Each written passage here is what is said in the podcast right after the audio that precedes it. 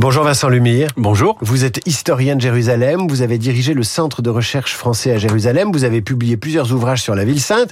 Nous allons parler de ces travaux, de cette bande dessinée, mais avant cela, un point sur la situation à Gaza. On espérait une trêve, même symbolique, euh, pour les combats. À Gaza, il n'en est rien. Pourquoi? Franchement, je pense que la raison principale, c'est parce que Netanyahou ne peut pas euh, lui-même arrêter cette guerre ce sera pas Netanyahou qui va arrêter cette guerre parce que du jour où elle s'arrête, euh, une commission d'enquête démarre et lui, euh, il se retrouve euh, complètement dans le corner ou pire. et puis peut-être que ses procès reprennent, etc.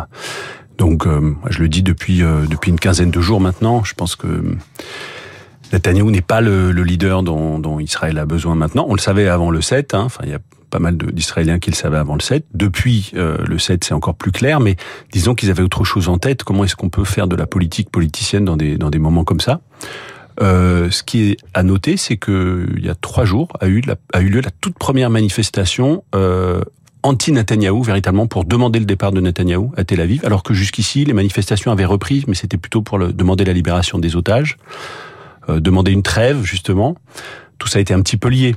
Mais là, véritablement, je crois qu'il y a des Israéliens qui sont en train de se rendre compte que euh, Netanyahou a un agenda personnel qui est en fait presque plus plus puissant pour lui que, que l'agenda du pays. Et euh, voilà, c'est, c'est, il, est, il est le problème aujourd'hui. Vincent Lemire, invité de la matinale de, Radio Classique, ce que vous dites sous-entend que les combats qui sont menés aujourd'hui euh, ne sont pas intégralement prescrits par l'état-major militaire.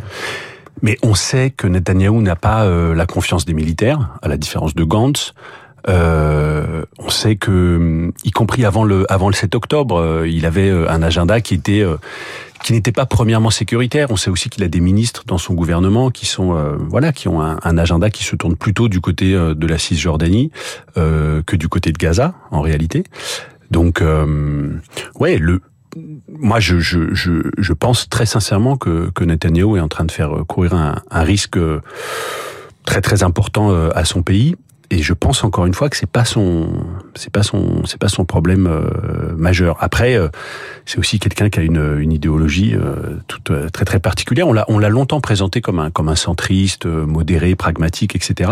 Je crois que c'était quelqu'un qui se déguisait un petit peu en pragmatique mais qui a vraiment un, qui est assez à l'aise en fait avec ces ministres euh, extrémistes. Et je crois que les Israéliens aujourd'hui sont en train de se rendre compte que qu'il va falloir tourner la page Netanyahou le plus vite possible. Et c'est pour cette raison qu'ils ne se sont pas mis d'accord sur une une trêve éventuelle avec une reproduction de ce qu'on avait déjà connu, c'est-à-dire trêve et puis échange de prisonniers contre échange de d'otages. Alors Ismaël Haniyeh était parti au Caire pour euh, pour cette négociation. Cette négociation a eu lieu.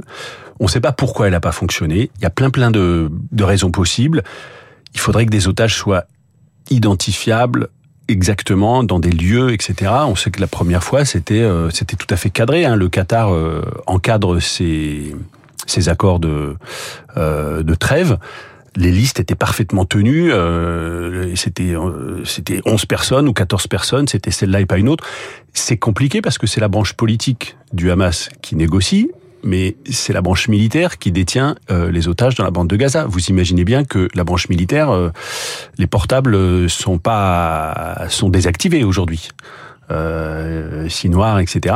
Donc ça suppose tout un tout un échange d'informations et on sait que les Israéliens sont sur le terrain, on sait qu'ils essayent de capter tous les signaux, que ce soit des signaux radio, des signaux téléphone ou même des signaux de déplacement de, de combattants, etc. En surface et en sous-sol tout ça est compliqué. Ce que je veux dire par là, c'est que en fait, et, tous les experts stratégiques le disent, la poursuite des combats à, à haute intensité empêche une négociation efficace et, euh, et, une libération des otages. On l'a vu la première fois. On a libéré des otages que quand les combats se sont arrêtés, parce que techniquement, on peut pas faire euh, véritablement, euh, véritablement autrement. Vincent Lemire, Emmanuel Macron s'est pour sa part inquiété de la paroisse chrétienne de Gaza. Que représente cette cette paroisse? Alors, on oublie d'abord que, euh, que euh, en Palestine, euh, il y a des chrétiens. proportionnellement, il y en a moins qu'auparavant, mais il y en a quand même toujours quelques dizaines de milliers. dans cette bande dessinée, dans la bande dessinée, on représente par exemple le, le, drapeau de la de la de l'insurrection palestinienne dans les années 30, et sur ce drapeau, il y avait un croissant et une croix dans le petit triangle rouge le même drapeau qu'aujourd'hui, hein, mais le tri, dans le, sur le triangle rouge, il y avait un croissant et, et une croix. C'est pour dire que les que les euh, que les chrétiens étaient très très importants, mais jusqu'à jusqu'à assez récemment, et il y a encore des grandes figures hein, du nationalisme palestinien qui sont chrétiennes aujourd'hui, étaient très très importants dans la structuration du nationalisme palestinien. Il y a des il y a des il y a des chrétiens à Gaza bien sûr, euh, il y a il y a cette paroisse, il y a effectivement deux religieuses, je crois, qui euh, qui sont mortes juste devant leur église. Il y a aussi les fouilles du monastère Saint-Hilarion qui sont qui sont menées depuis des années par l'école biblique et archéologique française à Jérusalem, qui sont très durement menacés par les combats. Voilà, ce, ces combats nous rappellent aussi que oui, Gaza aussi c'est compliqué, euh, pas beaucoup moins que, que Jérusalem. Gaza c'est un camp de réfugiés, c'est euh, le camp de base du Hamas, mais c'est tout autre chose aussi. Moi j'ai eu la chance d'y aller euh, deux fois en fait en, en 15 ans, c'est pas beaucoup, mais la dernière fois c'était au mois de juin, faire des conférences etc. Et Gaza, c'est beaucoup plus compliqué et beaucoup plus riche que ce qu'on peut imaginer. Je veux dire, le public qu'on a, euh, les jeunes femmes, euh, des médecins, des poètes, des traducteurs. Gaza, c'est toute une société en fait. Hein, 2,3 millions de personnes. Faut pas s'imaginer. Sur ces 2,3 millions de personnes, il y a 20 000, 30 000, 40 000 combattants du Hamas. Mais donc ça veut dire qu'il y a 2,350 euh, 000 euh, euh, civils qui font tout autre chose de leur vie. Et, et comment le, le Hamas s'accommode-t-il de la, la présence catholique à Gaza? C'est un, c'est pas un problème. Alors ça, ça n'a jamais été un sujet. Ça n'a jamais été un sujet pour le Hamas. Ça peut être un sujet pour des branches encore plus extrémistes, parce qu'il faut dire que à, l'extrême extrême. Il y a plus extrême que il y a plus extrême que le Hamas, hein, le, le, le, djihad islamique euh, et d'autres, hein, et, et, Daesh qui a d'ailleurs cherché un moment euh, à s'implanter en Palestine, qui pour l'instant euh, n'y arrive pas. Les Palestiniens sont pas du tout preneurs en fait du, du djihadisme international. Pourquoi? Parce que les Palestiniens ils mènent un combat nationaliste. Donc c'est très simple en fait. L'internationalisme djihadiste, c'est pas leur truc quoi. Ça n'a jamais pris ni en Cisjordanie ni à Jérusalem-Est euh, ni dans la bande de Gaza. Des fois, il y a des gamins qui, euh, qui, qui, qui, qui, fabriquent des faux drapeaux de Daesh et tout ça, mais Daesh n'est pas présent là-bas. Euh, je dis ça parce que voilà, on sait très bien que pour euh, pour un mouvement comme euh, comme l'État islamique, par exemple, la présence chrétienne en terre sainte, en terre d'islam, c'est impossible.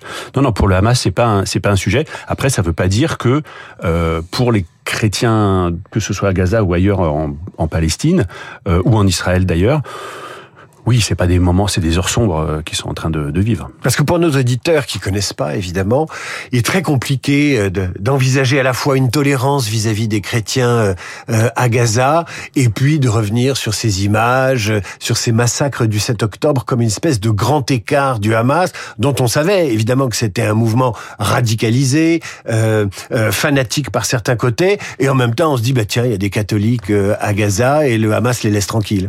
Oui oui mais alors, le Hamas, les Hamas, pratiquement, c'est comme, euh, je sais pas, c'est comme le monde euh, ultra-orthodoxe ou orthodoxe en Israël. En fait, c'est, c'est, il y a la branche politique, il y a la branche militaire. Il y a une branche politique qui a obtenu en 2017 un texte très très construit où on dit on va se battre en fait pour une Palestine dans les frontières de 67.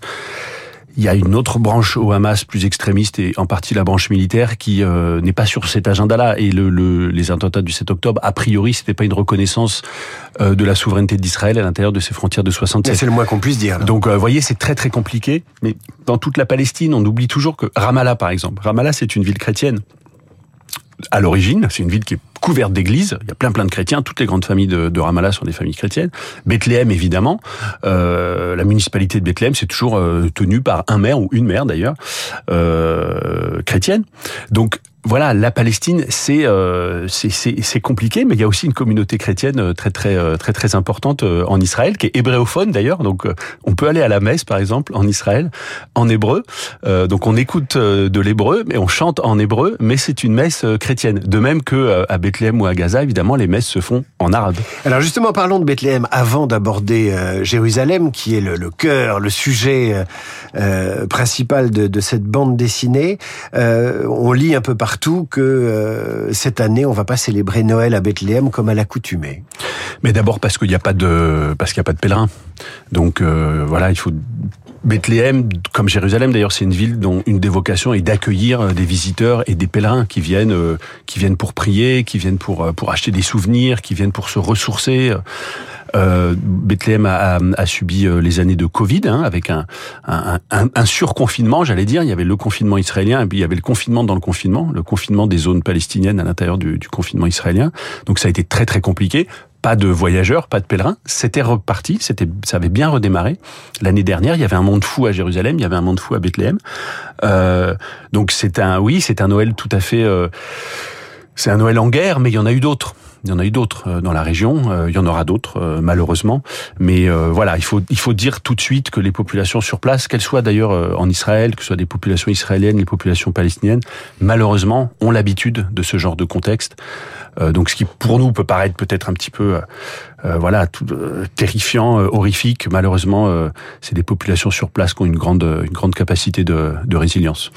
Vous êtes tombé, c'est ce qui me semble, en lisant cette bande dessinée où Christophe Gauthier fait les dessins et vous, euh, bah, l'histoire, les textes, les bulles. Vous êtes tombé amoureux de Jérusalem. Qu'est-ce qui vous a mis en amour avec cette ville?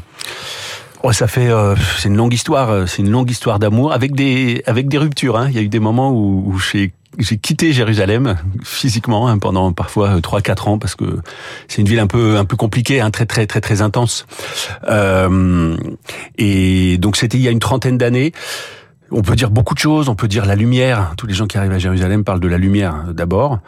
Euh, les ciels euh, absolument euh, fous à Paris, parfois, on en, on, en, a. Hier soir, il y avait un ciel sublime à Paris, mais je sais pas, à Jérusalem, c'est un jour sur deux. Hein. Voilà. Il, mais est-ce que cette lumière existe ou est-ce qu'elle est dans la tête et finalement on projette sur ce paysage? Ah non, elle existe. Euh, alors les deux. Elle est... La foi, l'amour, ouais, la passion. Non, alors bah, peut... Jérusalem, c'est une ville de montagne. Hein. On est à 800 mètres d'altitude et on est on est entre la entre le, le, littoral, la Méditerranée et le désert. Donc ça fait des ciels absolument incroyables. Donc ça. Et puis effectivement, le fait que à chaque coin de rue, on se cogne sur euh, quelqu'un de différent, qui parle une langue différente, qui vient d'un non seulement d'une culture, mais d'un lieu parfois, qui a un parcours, qui a une vie euh, tout à fait. Euh, voilà, c'est, je dis, c'est une ville monde. Mon livre, euh, mon livre précédent chez Flammarion s'appelait Histoire d'une ville monde. Une ville monde, ça veut dire que tout le monde tous les mondes ont rendez-vous à Jérusalem depuis toujours, parfois euh, pour le pire, euh, pour s'affronter, parfois pour le meilleur aussi. Vincent Lemire, comment vous expliquez justement que Jérusalem soit restée, malgré l'histoire, malgré les combats, malgré les revendications territoriales, malgré les provocations ici et là, malgré le terrorisme, comment expliquez-vous que Jérusalem soit restée justement cette ville multiconfessionnelle? Parce que c'est le berceau commun des trois religions euh, monothéistes. Ces trois religions, aujourd'hui, c'est quand même encore plus de la moitié de l'humanité. Euh, on n'est pas à, à, à, la Mecque ou à, ou, à, Rome ou à Lourdes, si vous voulez. On n'est pas dans une ville qui est exclusivement euh, ceci ou cela. Euh, berceau commun, ça veut dire que depuis toujours, il y a des pèlerins à Jérusalem qui arrivent pas pour des raisons différentes. Ils ont des, des imaginaires différents, mais ces imaginaires renvoient au même lieu et aux mêmes personnes en fait. Euh, je raconte toujours que la tombe de David, elle a été euh, inventée entre guillemets par les croisés au Xe siècle. Ensuite, c'est devenu le Nabi Daoud, c'est devenu une mosquée parce que euh, les musulmans, alors Nabi c'est le prophète. Ils avaient une dévotion particulière pour le prophète David, mais c'est la même personne. Hein. Et puis ensuite, en 1948, c'est devenu une synagogue et un lieu saint juif. C'est le même lieu, c'est le même David. Euh, et, euh, et, évidemment, il est. Euh, alors, ça, encore une fois, ça peut donner, euh, ça peut donner des affrontements, ça peut donner des, des massacres, ça peut donner, et c'est ce qu'on essaie de, de, de, raconter dans cette BD aussi. On parle beaucoup de Jérusalem dans l'actualité quand ça se passe mal, euh, mais il y a eu des, siècles entiers, des décennies et des siècles entiers où ça se passait plutôt bien, et où le fait que toutes ces communautés partagent des mêmes lieux, forcément, ça fait des, ça fait des partages. Les femmes musulmanes, jusqu'à jusqu'au début du XXe siècle, quand elles avaient du mal à avoir un enfant, on vient vraiment sur le sujet de Noël, elles allaient prier euh, dans la tombe de Marie. Siti Mariam, qui est une sainte hein, en islam, parce qu'on se dit qui, qui prier quand euh, on a des problèmes pour avoir un enfant, euh, voilà, un, enfant miraculé. Et d'ailleurs, je raconte dans la BD, le juge musulman à Jérusalem, il dit, il faudrait qu'un peu que les femmes musulmanes arrêtent d'aller prier en permanence au, au tombeau de Marie, c'est quand même un lieu saint chrétien. Mais en fait, sur place, les habitants les gens de Jérusalem se sont toujours, euh, se sont toujours euh, partagés beaucoup plus de choses que ce qu'on peut en admettre de, l'extérieur. Le grand témoin de, cette histoire de Jérusalem que vous publiez euh, aux éditions des Arènes, c'est un Olivier qui en a vu de toutes les couleurs, si j'ose dire. Il a vu tous les cultes parce qu'on parle des trois grandes religions monothéistes, mais il y a bien plus de cultes que ça.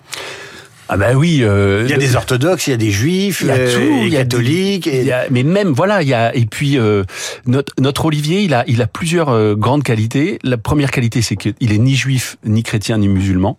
Donc ça, c'était, je cherchais un, un, narrateur qui ne serait ni juif, ni chrétien, ni musulman, et en même temps qui serait du coin, enfin qui serait un vrai autochtone. Oui, il a, il a des racines. Il a des racines. Sûr. Il est de Jérusalem. On peut pas, euh, voilà. Il s'appelle Zaytoun évidemment. Euh, Zaytoun, ça veut dire euh, olivier en hébreu et en et en arabe.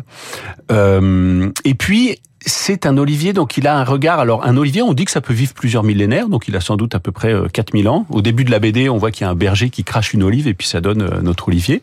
Puis il a des rejetons aussi. Sur la fin de la BD, il est un petit peu fatigué, mais il est toujours là. Et donc, c'est c'est il a il a un espèce de recul sur cette histoire humaine, sur ces drames et parfois lui ce qui ce qui, ce qui lui importe, c'est est-ce qu'il va pleuvoir, est-ce que la récolte des olives va pouvoir se faire correctement? Parce que par exemple, en octobre 1187, c'est la reconquête de Jérusalem par Saladin, et octobre, c'est la saison de la récolte. En 2023 comme en 1187. Donc, on commence ce chapitre sur euh, sur la reconquête de la ville par Saladin par la récolte des olives. Et euh, est-ce qu'elles vont être mûres? Est-ce qu'on est-ce qu'il y aura de l'huile cette année etc voilà ça permet en fait de poser un regard sur cette euh, sur cette histoire et sur cette région qui est, qui est peut-être un peu consolant. Et c'est peut-être aussi pour ça que cette BD ces, ces dernières semaines euh, fonctionne aussi bien. C'est que je pense que chacun s'y sent accueilli et chacun s'y sent d'une certaine manière un peu euh, réconforté. Traduite en hébreu et en arabe. Traduite dans une dizaine de langues coréen, tchèque, anglais, allemand, italien, espagnol, hébreu et arabe en ce moment. Ce qui pose un petit problème, hein, parce qu'il va falloir euh, retourner toutes les pages et toutes les cases.